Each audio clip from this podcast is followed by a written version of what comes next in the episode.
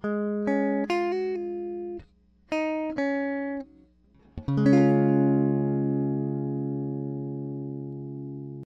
迎来到你的好邻居杰斯霸，我这个系列的唯一主持人杰，也可以叫我阿杰、小杰、杰哥，任何有杰的称谓都可以。跳脱了这么多集的我原本预设的三部分主题之后呢，今天呢，我又要回来做这个三主题的节目啦。好，首先呢是自我介绍的部分，那今天自我介绍呢也会跟我们今天要讲的主题有关。我呢。是一个公立大学毕业，然后延毕了蛮久的，然后目前没有车子，没有房子，然后有学贷，但学贷也开始在还了，所以呢，其实大体上来讲呢，目前我并没有什么太大的负担。好，那应该还蛮多人就是对于我做酒吧的收入如何还蛮有兴趣的，在公布这个。谜底之前呢，我们现在揭晓今天的第二个主题。今天要讲的酒吧主题就是做酒吧能不能赚钱呢？这个东西其实是要看你说做 bartender 做调酒师，还是开酒吧，还是经营酒吧，这个其实是要看的。那就我自己来讲呢，这三个部分我都算是有，哎，没有开酒吧我没有参与，因为我其实是我是店长。然后同时也是就是调酒师，但是我不是开酒吧的人，就是在我之上还有一个老板。好，那我们先来讲做调酒师赚不赚钱的问题好了。那就我自己的经验跟我所接收到的讯息啦，当然当然也有可能有一些地方调酒师是真的就是赚到满出来，赚到吐出来的。但是我所听到的都是 假设，假设我们把薪资比喻成一个山好了，在调酒师这个领域里面，这座山呢，其实是比较矮的，但是爬这座山的人呢，一般来讲都可以爬比较快。就是呢，你可以在这个领域里面，你可能起薪就会比别人高，或者是你的平均薪水其实是比一般的上班族还要高的。当然，我指的一般上班族真的是很一般的上班族，就是可能。刚去工作，然后没多久，然后也做的并不是什么经理位置或是管理职，也不是做特别嗯、特别厉害的职位的上班族，或者是说这个一般的餐饮业或者什么的。当然，这个一般就不是没有南瓜那些你说什么某种领域的师傅啊，比如说什么木工啊、铁工啊这种，没有没有没有包含没有包含。那所谓的这座山比较矮呢，就是其实在这个行业里面，天花板也是比较低的。就是你可能起薪比较高，或者是你升迁速度比较快，或者是说，呃，但升迁速度其实是要看，就是像有一些酒吧，它是会有一些很传统制度的，就是你可能是需要很多年时间，你才可以当上就是首席调酒师或者怎样，不然你可能都是从就是八柱啊八倍开始开始当。那这个其实跟很多行业里面都是一样的啊，很多这种专业技能的行业。那我们这个工作其实是因为，我觉得主要一点是因为时间的关系，所以其实我们的起薪可能会比别人稍微高一点点。然后，但但就是我们的天花板确实也比较低一点。像是，嗯，如果你是一般上班族，你可能刚开始领的薪水非常的不高，但是呢，你可以，就是可能在十年之后，你可能就是除了月薪已经还不错了，那你可能再加上这个年终或什么的，你的年收其实就是一个还不错数字了。但我听到的都是，就是在我们这行业，你要做到，就是你光做调酒师，你要做到可以赚非常多钱，其实是一件非常非常困难的事情。除非说，就是你创造出举世闻名的调酒，或者是你参加比赛。然后得了很多奖，然后有很大的就是店，或者是很大的这个行业里面的人去请你去调酒，或者是请你去开店或什么的。那其实我也蛮好奇，大家对于这个一般薪水定义大概大概会是多少钱？其实各个地区不一样，就我们就光讲台湾好，台湾其实每个地区的起薪还有这个平均薪水都是都是差蛮多的，尤其还要看年纪啊，年纪年资这个都是有影响的嘛。那我也不知道听我 Podcast 的观众大概会是怎样的岁数，但是我想啊，目前应该都是年轻人居多，就是可能岁数跟我相差上下不到十岁的朋友。那如果今天是台北的朋友的话，台北的朋友可能会觉得，哎，这个一个月薪水三万多，是不是略少？那如果说你是在其他地方的朋友，可能就会觉得，哎，一个月薪水三万多，我这都是指就是刚出社会。几年而已的的新鲜人啊，一个薪水三万多，哎、好像还不错啊。通常通常就是大学毕业的话，大学毕业一般起薪，我所听过的啦，差不多了了不起三万五。然后你再看这个呃地区而去做而去做调整嘛，像可能有些地方可能就是两万七、两万八，有些地方可能就是三万二，那有些地方可能。就是比如说台北市，可能就会给你比较好薪资，就是起薪就已经是三万五了。当然，如果你是就是你的工作已经是赚比较多的，比如说 你已经就是年收破百啊，或者是你月收已经是十几的，你可能听到这些数字，你都会觉得，哎，怎么才赚这么一点钱啊？但我告诉你，大部分人，大部分这年纪人确实就是赚这样子的钱啊，除非你自己开店嘛，自己开店不一样嘛，或者是自媒体嘛。比如说你当 YouTuber，或者是说你当 Podcast，当 Podcast 赚到钱吗？我是不清楚啦。或者说你是比如说呃驻唱歌手，或者是创作歌手、演员或者是什么的，这样子这个薪水是不一样的嘛？做直播什么完全不一样嘛？跑题一下，像我其实听到这个做直播啊，真的是哇，真的是非常好赚哎。但当然，你也要看人，还有包含你做这行业有没有用心，还有你做的如何。不然，很多人做直播也是没有做起来，但是做起来的人，其实收入是真的蛮蛮蛮不错的啦。好，那接下来是，如果是当老板的话，就是开酒吧。开酒吧好不好赚呢？首先呢，目前来讲，酒吧其实是一直一直一直一直在开的。尤其是过去，大家对酒吧的定义可能是比较偏向于说地方酒吧，然后功能性是敦亲睦邻，就是让住这附近的人都有一个可以实体上社交场的，诶，实体上的社交场所，互相交流的地方。那也有很多酒吧是设置给这些真的就是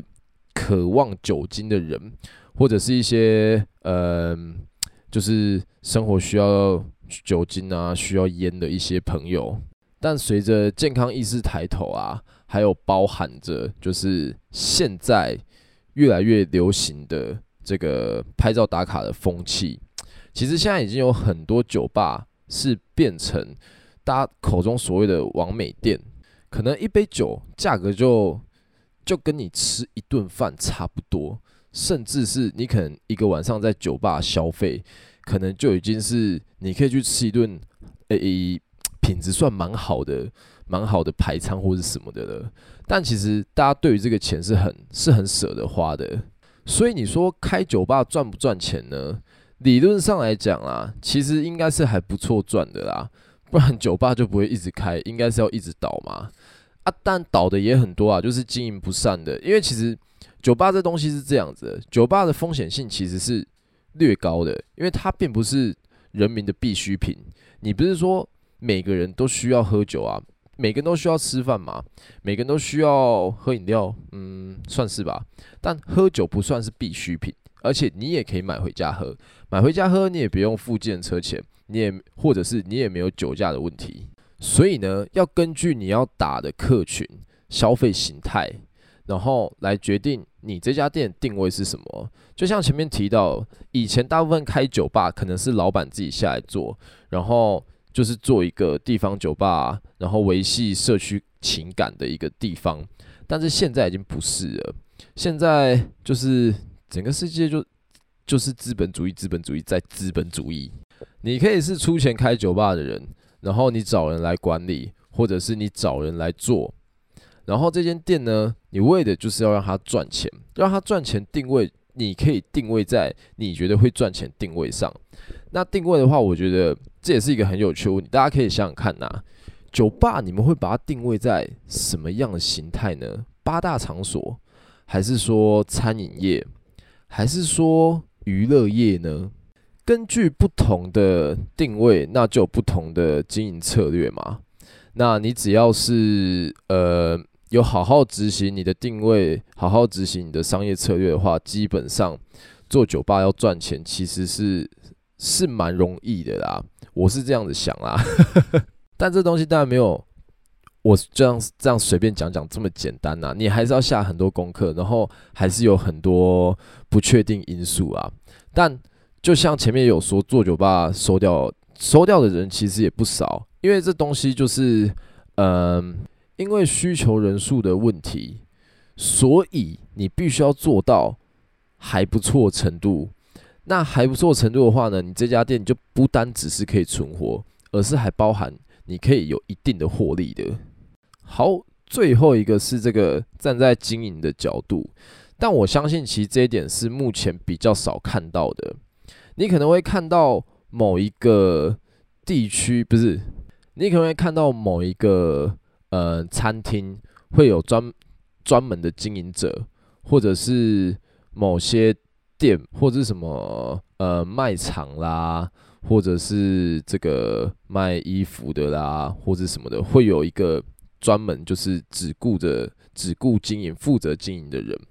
但是对于做酒吧来讲的话，其实这个。我觉得目前应该是比较少见，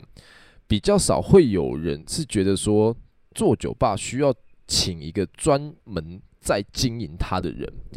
然后我们稍微离题一下，经营这个东西，经营这门学问，它是一个，它是一个很妙的。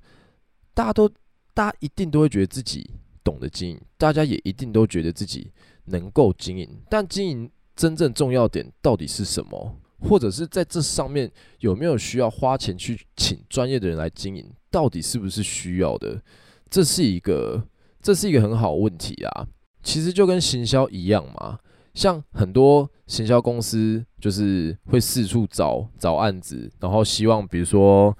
希望客户花多少钱，然后我们去帮你做行销或什么。但是大部分客户一定都会觉得没有必要花这个钱，因为其实。大家不太理解行销跟经营这些东西，他们实质上他们到底是在干什么的？而是大家都觉得我表面上看到了什么，所以其实我怎么做就好了。好，那我们回来回来这个题目。那如果你是以经营者的角色，基本上呢，赚钱一定也是必然的，因为其实把一间酒吧做好，其实没有这么困难。当然啦，这前提是要设在它的。定位啊，然后它的消费客群以及你临近的这个消费形态，你都有抓到的状况下，其实基本上你要让它获利，你再从中抽成，这个是 不是一个太大问题啊？但是因为酒吧，酒吧跟其他的餐饮业最大不一样在于说，它拥有自己的特色性。其实很多餐饮业也是要有自己的特色性啊，但是很少看到有酒吧是有连锁的吧？至少我目前是想不起来有什么酒吧是有连锁的啦。所以，如果是纯经营者角度的话，你可能你可以一定是可以获利，一定也可以抽到钱的。可是你可能抽到钱就只有一家店，所以可能蛮少的。好，那讲完这些点之后呢，那我就来先揭晓一下我的这个个人薪资好了。但我不会完全讲出来，我到底就是一个月或者是每年到底赚多少钱啊？那我先问大家一个问题：你们知道去年二零二零年？台湾的 GDP 估额是多少吗？大家知道吗？好，我来给你们公布一下正解。去年二零二零年的台湾 GDP 每人是三万元，三万元上下美金，应该是一年呐、就是一年所得要三万元上下的美金。大家有达到吗？我也可以很诚实的跟大家说，我差一点，我并没有达到，但。并没有差很多，但是工作，嗯，跟你赚取的钱，其实这个也要看你的工时，还有你就是上班要处理的事物到底多不多。那就我目前自己的状况的话呢，我是觉得其实我还算蛮幸运的啊。你看我还有时间在这边日更 Podcast，就代表我这份工作并没有把我压到喘不过气来。那我同时是经营者，我同时也是调酒师，然后我有赚到我觉得还 OK 的薪水，然后我也拥有了自己一些闲暇之余的时间，所以我并我目前的话觉得这份工作并没有并没有太多不好啦。然后你看还可以收集一些有趣的小故事给你们听，还不错吧？但是这是都是在指目前这样子，就是相对应付出而获得回报的话。还有在这个年纪，还有我目前的人生规划是这样子。当然，可能明年、后年，或者是好几年后，我可能就会有新的追求目标、新的野心，或者是我也就会不满足于，或者是我那时候真的没有办法，就是靠现在这样的所得生活了。好，今天难得讲了这个跟以往的八卦主题完全不一样，今天完全是讲一个充满着。呃，有可用知识吗？应该算吧，或者是比较呃，可能在商商业周刊里面会看到的，天下杂志之类可以看到的一些讯息。好，大家也算是蛮幸运的啦。那如果你们还有就是对于这些主题有兴趣的话呢，我日后也可以公布我们店里面擦杯子赚多少钱啊，扫地赚多少钱啊，还有唱歌的赚多少钱啊之类的。OK，那。在这一集的最后面呢，先跟大家破梗一下，就是呃，可能在未来我会做一个，就是回答大家所有问题的一集 podcast。所以呢，如果有任何想要问我的问题的话呢，都可以去我的现实动态回复，或者是去我的 IG 留讯息给我，然后留下你们想要问的问题，我会在未来的某一集呢把它整理好，然后在那一集里面呢统一回答给大家，好不好？今天这集的 Podcast 就到这边结束啦，欢迎来到你的好运拒绝 SPA，我这个系列的唯一主持人，也可以叫我阿杰、小杰、杰哥，任何有杰的称谓都可以。那么大家晚安，明天见啦，拜拜。